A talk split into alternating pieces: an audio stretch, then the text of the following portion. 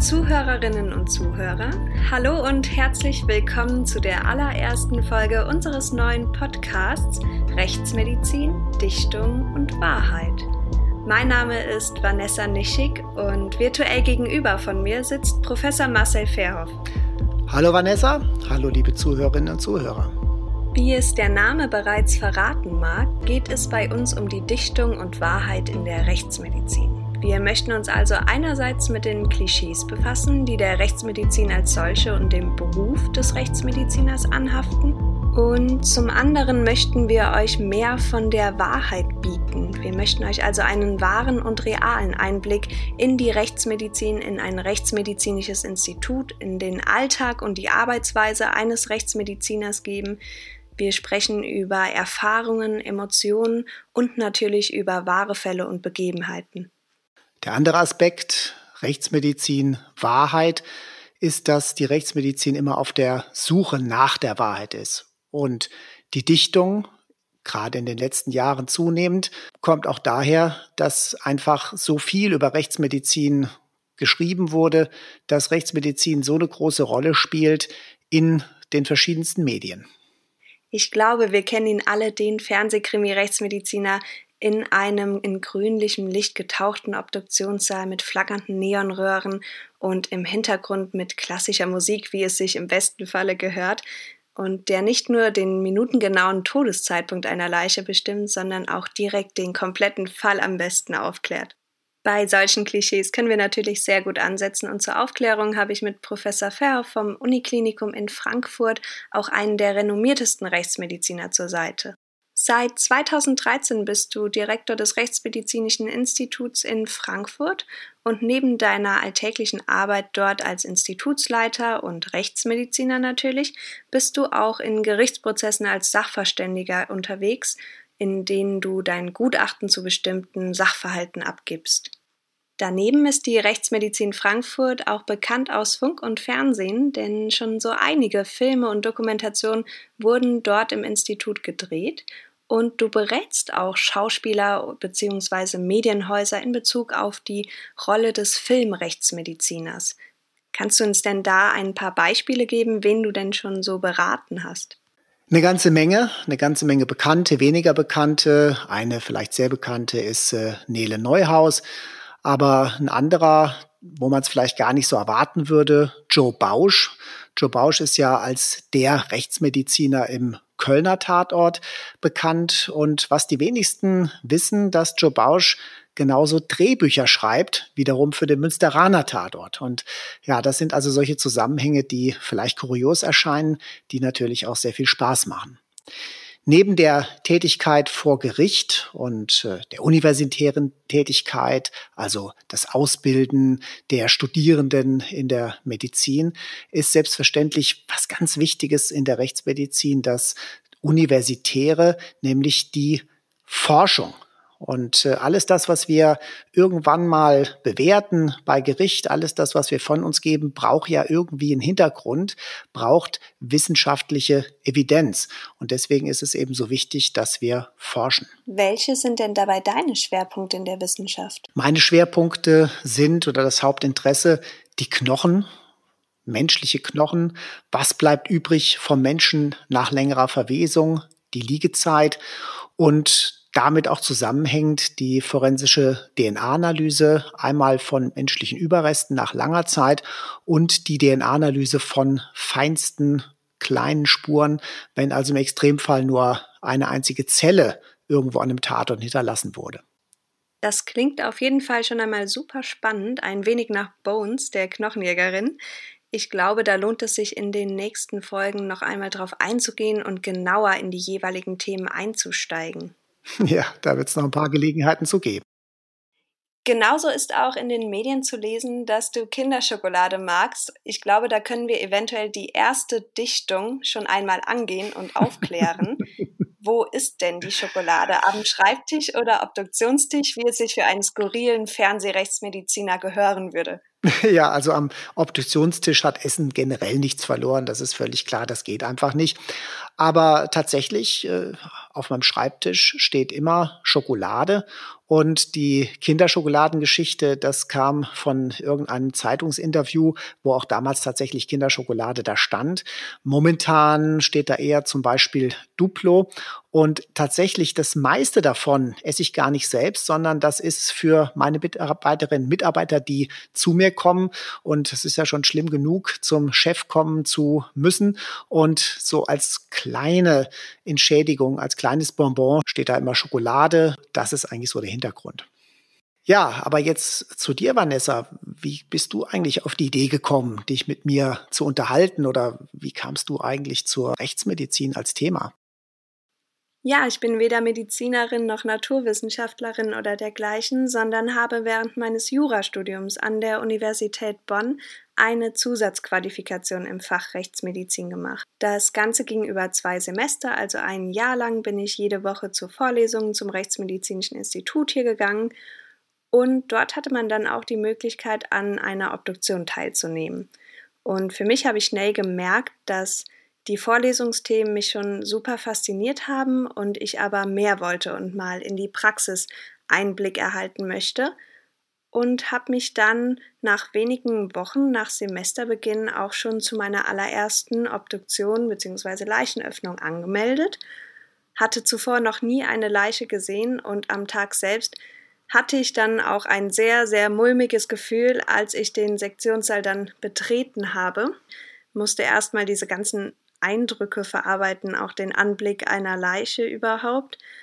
Und nach ein paar Minuten hat sich das dann aber auch gelegt und ich fand es unfassbar spannend und faszinierend, wie die Rechtsmediziner da vorgegangen sind, wie eine Obduktion abläuft, wie Organe aussehen, wie der menschliche Körper generell von innen aussieht, habe das Gehirn gesehen, habe ein Stück vom Herzen und der Lunge anfassen dürfen und habe eine Raucherlunge gesehen und all das hat mich seitdem total gecatcht und nicht mehr losgelassen.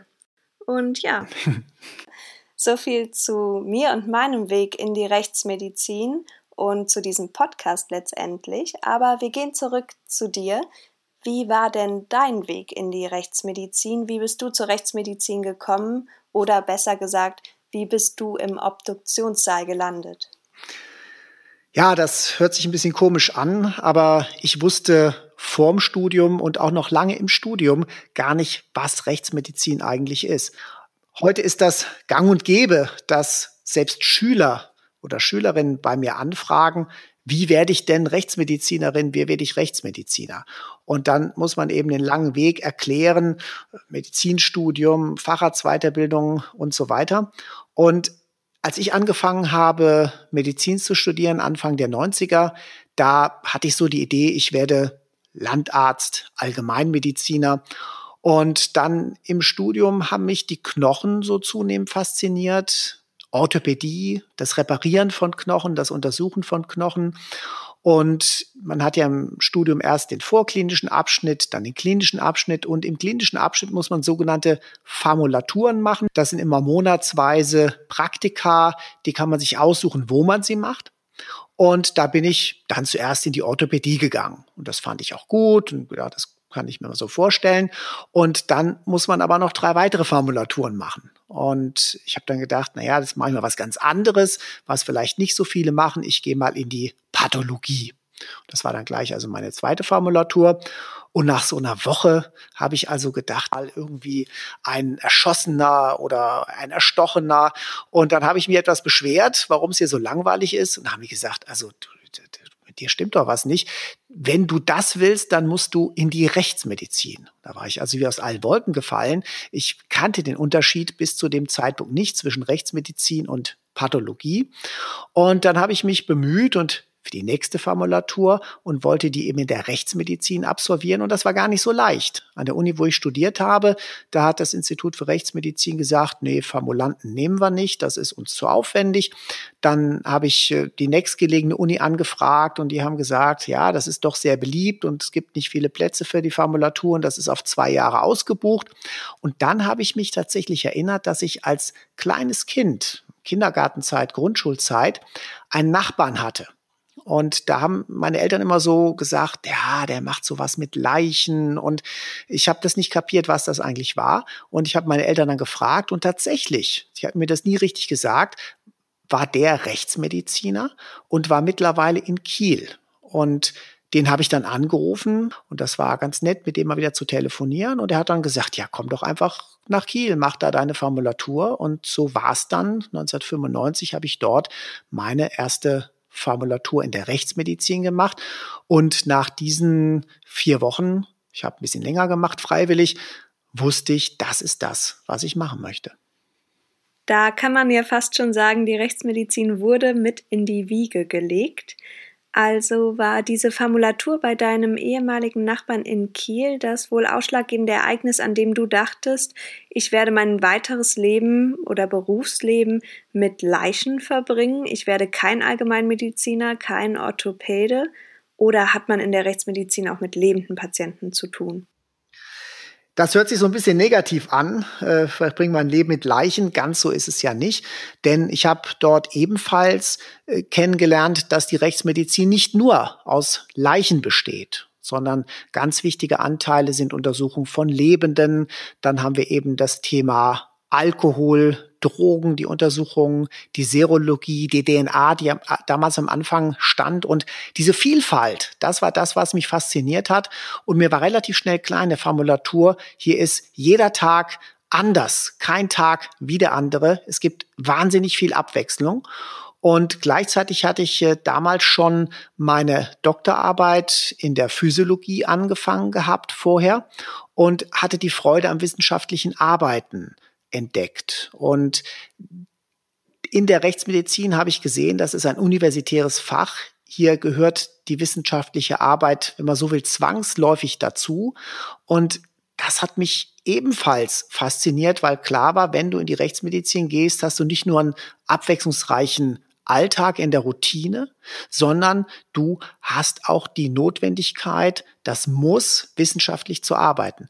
Und das in der Kombination, ja, hat mich ergriffen, wenn man so möchte. Und was ist in der Praxis am relevantesten an Laboruntersuchungen beispielsweise? Aber das kann man so gar nicht sagen. Es gibt ja sehr viele Laboruntersuchungen. Es fängt an bei der Spurenkunde, die Vortests äh, bei Sexualdelikten, Vortest auf Sperma, auf Blut, äh, die mikroskopischen Untersuchungen, die danach folgen. Wir haben die Laboruntersuchungen in der Toxikologie, wo es ebenfalls mit Vortests um die Suche von Stoffgruppen geht. Also es gibt wahnsinnig viel in Laboren zu tun. Ich muss noch einmal zurückgreifen, und zwar, wo liegt denn der genaue Unterschied zwischen einem Pathologen und einem Rechtsmediziner? Denn ich denke, der Unterschied ist gar nicht so geläufig, beziehungsweise die Abgrenzung zu verschwommen. Ja, der Unterschied ist nicht so deutlich. Hat er vorhin gesagt, selbst ich wusste es am Anfang des Studiums nicht. Und bis heute kommt es vor, dass in irgendwelchen Krimis gesagt wird, die Leiche ist schon in der Pathologie. Und diese Verwechslung ist allgegenwärtig und man hat sie immer noch nicht so ganz aus der Welt geschaffen. Dann fangen wir am besten mal mit den Gemeinsamkeiten an. Die Gemeinsamkeit sind die Obduktionen, aber aus einem anderen Anlass. Wenn die Pathologen obduzieren, dann sind das sogenannte klinische Sektionen, also Menschen, die im Krankenhaus verstorben sind. Und es geht darum, die Todesursache festzustellen bzw. die klinische zu überprüfen. Diese Art von Sektion ist leider sehr stark zurückgegangen in den letzten Jahren und man verlässt sich immer mehr auf das, was man an klinischen Befunden hat in der Radiologie oder klinisch-chemisch. Das ist sehr schade. Hauptsächlich sitzt ein Pathologe vor Mikroskop und seine Aufgabe ist es, alles Gewebe, das Menschen entnommen wurde, sei es Amputationen, sei es Gewebeproben, die genommen werden, zu untersuchen. Also die Pathologen arbeiten, wenn man so will, hauptsächlich für die Lebenden und sind für die klinischen Patienten zuständig. Die Rechtsmedizin dagegen, wenn die obduziert, sind das vorwiegend sogenannte gerichtliche Leichenöffnungen mit der vordergründigen Frage, gibt es hier Hinweise auf einen nicht natürlichen Tod und insbesondere einen Tod durch fremde Hand, also ein Tod, wofür der Rechtsstaat jemand zur Rechenschaft ziehen muss. Das wäre die Gemeinsamkeit Obduktion oder andere Anlässe. Auf der anderen Seite kann man sagen, ist die Rechtsmedizin für mittlerweile alles zuständig, wo naturwissenschaftliche Erkenntnisse der Wahrheitsfindung im Rechtsstaat dienen. Also immer dann, wenn es darum geht, ist ein bestimmter Vorgang so erklärbar naturwissenschaftlich oder nicht? Ähm, ist das mit Zeugenaussagen abzugleichen? Alles das sind Fragen, die an die Rechtsmedizin gestellt werden und die Rechtsmedizin beheimatet eben deswegen nicht nur Ärztinnen und Ärzte, sondern wenn man so will, alle Arten von Naturwissenschaftlerinnen und Naturwissenschaftlern. Also arbeitet ein rechtsmedizinisches Institut schon sehr interdisziplinär. Wir haben bei uns im Institut Pharmazeuten, wir haben Chemiker, wir haben Biologen und es sind also viele wissenschaftliche Berufsgruppen, die dort unter einem Dach sind. Viele Institute haben dann auch nochmal unterschiedliche Ausrichtungen und Schwerpunkte. Und bestimmte Dinge macht eben nicht jedes Institut. Das würde sich auch gar nicht lohnen, weil es viel zu wenig Fälle gibt. Und welchen Schwerpunkt bzw. welche Schwerpunkte hat die Rechtsmedizin in Frankfurt? Ein besonderer Schwerpunkt zum Beispiel in Frankfurt ist die forensische Entomologie, großes Thema Insekten auf Leichen. Und da haben wir eine eigene Arbeitsgruppe, wenn man so will, eine eigene Abteilung, die einen riesen Forschungsbetrieb in diesem Gebiet aufrechterhalten. Ich muss ja sehr viele Variablen überprüfen. Welche Insekten gibt es überhaupt? Wie verhalten die sich unter unterschiedlichsten Wachstumsbedingungen? Und damit kann ich dann Rückschlüsse in entsprechenden Fällen ziehen. Und für diese Fälle werden wir deutschlandweit, kann fast sogar sagen oberweit in Frankfurt herangezogen. Also wir kriegen dann von überall die in Alkohol eingelegten oder manchmal noch lebendigen Maden geschickt zur Weiterzucht und zur Untersuchung. Hm, da sind wir bei den sagenumwobenen Maden in der Rechtsmedizin. Wie kommen diese Insekten denn bei euch an? Wie werden die denn angeliefert? Gibt es da gesonderte Transporte oder kommen die einfach im Päckchen mit der Post? Na, da muss man nicht viel transportieren. Wenn die sachgemäß getötet wurden, dazu gehört vorheriges Abkochen, Einlegen in Alkohol, dann können die eigentlich mit einem kleinen Päckchen verschickt werden. Alles klar. Gehen wir weg von den Maden, aber bleiben bei dem Rechtsmedizinischen Institut, denn ich glaube, so einige können sich nichts darunter vorstellen, bildlich, wie ein solches Institut zum Beispiel in Frankfurt ausschaut. Denn entgegen der Vorstellung, die wohl manch einer hat, handelt es sich nicht um die Kammer des Schreckens, hm. sondern eher um einen fast paradiesischen Ort, wenn man von diesen Vorstellungen ausgeht. Denn die Rechtsmedizin in Frankfurt liegt im Villenviertel und während am einen Ende der Straße ein Luxushotel steht, ist am anderen Ende der Straße die Rechtsmedizin zu finden. Also am einen Ende liegen die Hotelgäste am Pool und am anderen die Leichen im Keller. Fragt sich, wer da mehr Gäste hat. Ja. Wie viele Leichen werden denn jährlich in der Rechtsmedizin in Frankfurt obduziert und bei wie vielen handelt es sich denn dabei um Tötungsdelikte? Also wir haben in Frankfurt generell weniger Gäste als in dem gerade benannten Hotel im Institut für Rechtsmedizin. Wir haben dort äh, 38 Betten, 38 kalte Betten, also Kühlfächer. Und das muss man tatsächlich wie Betten handhaben. Ja, weil es geht natürlich darum, kommen Leichen rein, gehen Leichen raus und äh, das ist fast wie so ein Bettenmanagement auf einer Station, auch wenn sich das jetzt blöd anhört.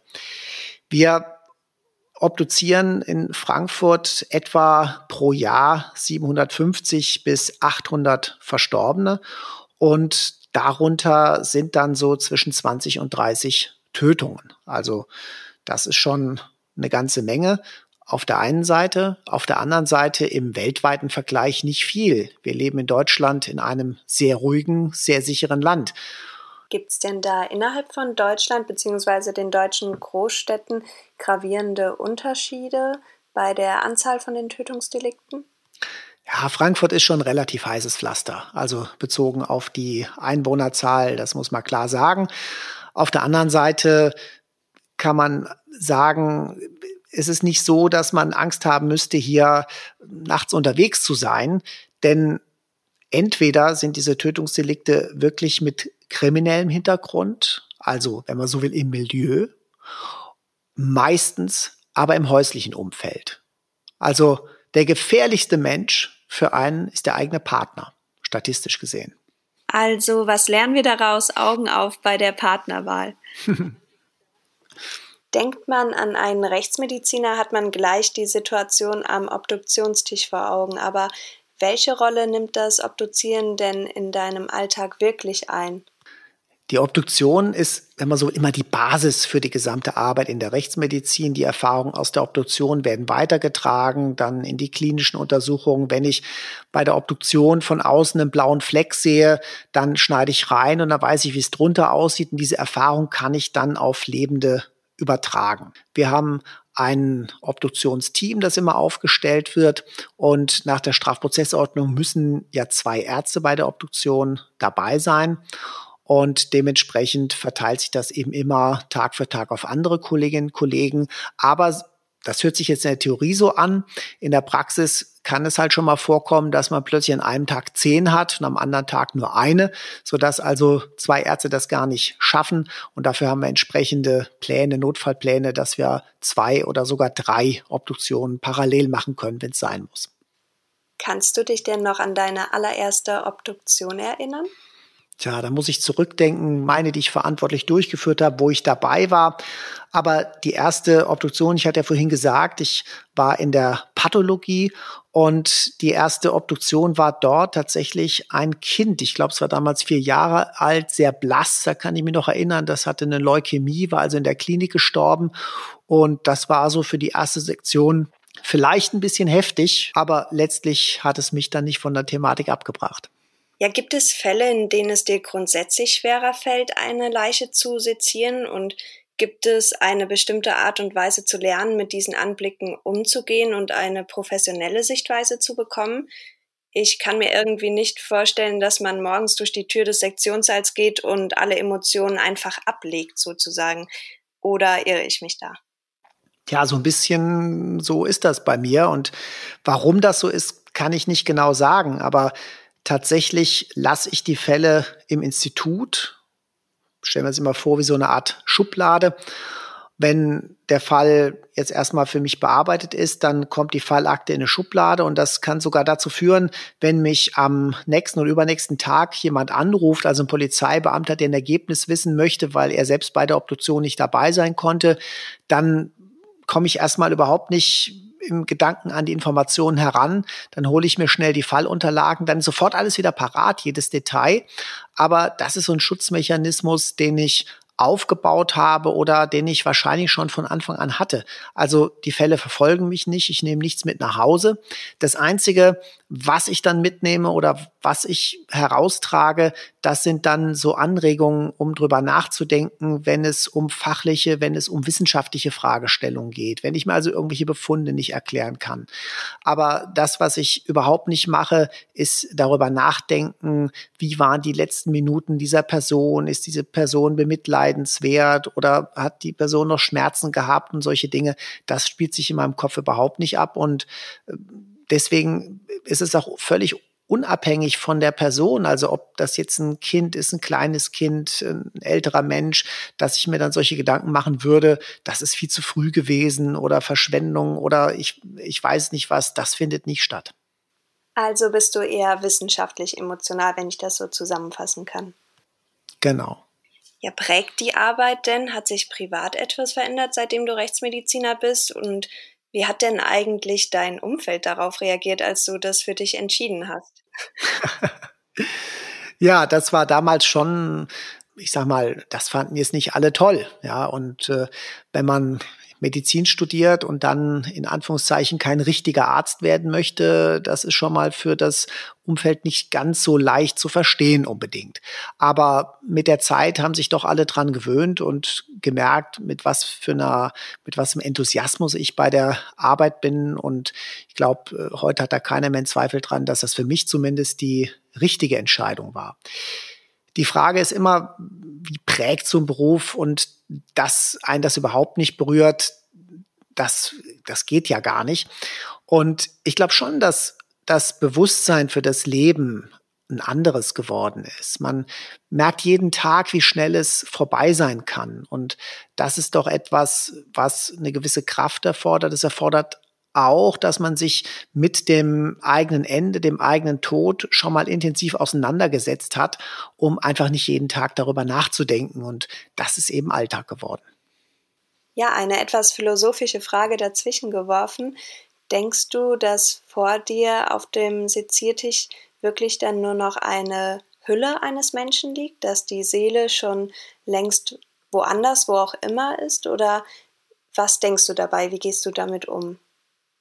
Ja, sind ja zwei unterschiedliche Themenbereiche, wenn man so will. Die Leichen sind eben die Überreste dieses Menschen, sein Körper, die uns eine ganze Menge Informationen geben, die uns eine ganze Menge verraten über diesen Menschen. Aber das, was den Mensch eigentlich ausmacht, das ist aus meiner Sicht aus dieser Hülle draußen. Insofern werde ich diesen Körper immer mit der notwendigen Würde behandeln. Zum Teil bezeichne ich die Verstorbenen als Patienten. Ich sehe das auch genau so. Aber da geht es mehr um die Person, die es zu Lebzeiten war, als dass ich jetzt sagen würde, dieser Körper ist eigentlich der Patient. Also irgendwo besteht da schon eine Verbindung. Und das andere ist natürlich der eigene Glauben. Woran glaubt man? Glaubt man an eine Seele? Glaubt man an etwas Größeres? Und äh, das darf aber die Arbeit nicht beeinträchtigen. Ja, das ist schon ein spannendes Thema für sich auf jeden Fall und da muss jeder selbst seinen Weg finden, damit umzugehen. Kommen wir aber zu einem erfreulicheren Thema und zu unserer nächsten Dichtung. Ja, man sagte Rechtsmedizinern ja auch nach, dass sie einen etwas seltsamen Humor haben. Ist das Dichtung oder Wahrheit? Ja, also ohne Humor geht es nicht. Man kann den Alltag immer nur mit Humor ertragen. Ich glaube, das ist in jedem Beruf so. Und man kriegt so einen gewissen, vielleicht etwas trockenen Humor in der Rechtsmedizin. Ich habe das äh, bei einer anderen Sache gemerkt. Das war eigentlich ganz witzig. Ich habe es in so einer Vorlesung was eingebaut, wo ein fauler Leichnam mit Klebeelektroden zu sehen ist. Und ich hatte das mal einfach nur komplett als, als, als Auflockerung, als Witz zwischendurch eingebaut in so einer Leichenschau-Vorlesung. Und für mich ist es deswegen witzig, weil eben der Notarzt dahin kommt und es ist eigentlich klar, dass dieser Mensch tot ist. Der hat so ein sicheres Todeszeichen, nämlich die Fäulnis, dass es schlimmer nicht geht. Und trotzdem wird dann nochmal ein EKG angeschlossen. Und das finde ich lustig. Aber über die Jahre habe ich gemerkt, es lacht keiner, wenn er dieses Bild sieht. Ja, und da habe ich irgendwie dann doch festgestellt, erst wenn ich die Erklärung dazu liefere, dann kommt so ein gequältes Lachen. Und da habe ich gemerkt, mein Humor ist doch ein bisschen anders vielleicht geworden. Ja, anders. Ähm, was soll ich jetzt dazu sagen? Also schräge Aktion, schräger Humor auf jeden Fall. Und damit bestätigst du also dieses Klischee zu 100 Prozent. ja. Ja, ich glaube, wir sind schon so langsam am Ende unserer ersten Folge angekommen. Soweit zu dem Weg in die Rechtsmedizin und grob zur Rechtsmedizin an sich.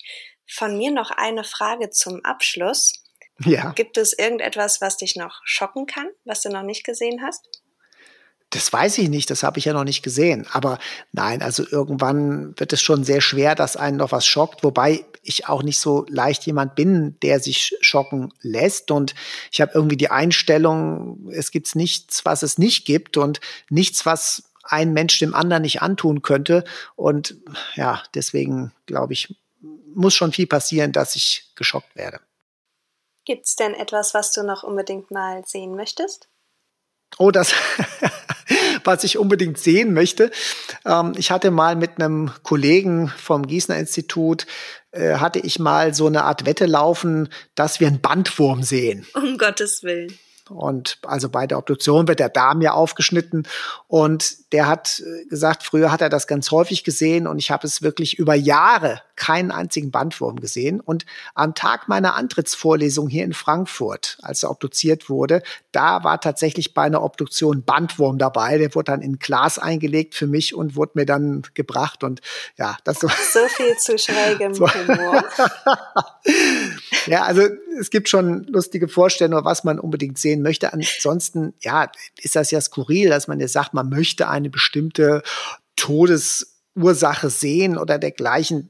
Das ist ja, das geht ja eigentlich gar nicht, weil irgendjemand muss ja diesen Tod dann erleiden. Und deswegen, ja, also, dass man da eine Wunschliste hätte, bei mir ist es zumindest nicht so. Ja, also ich glaube zwar nicht, dass unsere Zuhörerinnen und Zuhörer während dieser Folge essen, aber wenn, dann haben jetzt spätestens die letzten aufgehört. ja, wir möchten zum Abschluss gleich mit einem künftigen Ritual beginnen. Am Ende einer jeden Folge stellen wir euch eine Frage und ihr müsst dann entscheiden, ob es Dichtung oder Wahrheit ist. Unsere erste Frage lautet, vor jeder Obduktion reiben sich die Rechtsmediziner Menthol unter die Nase, um dem Geruch zu entkommen. Dichtung oder Wahrheit? Kann man dann richtig schön tief durchatmen. In der kommenden Folge lösen wir diese Frage dann auf und bis dahin dürft ihr grübeln und gespannt sein. Wir melden uns ganz bald schon mit der zweiten Folge wieder, in der es um die Obduktion geht. So viel können wir schon mal verraten. Und danke für das erste schöne Interview und die ersten Einblicke in die Rechtsmedizin und in ein rechtsmedizinisches Institut. Bis dann, bleibt gesund. Ja, und wir freuen uns, wenn ihr wieder reinhört. Bis dann. Tschüss. Tschüss.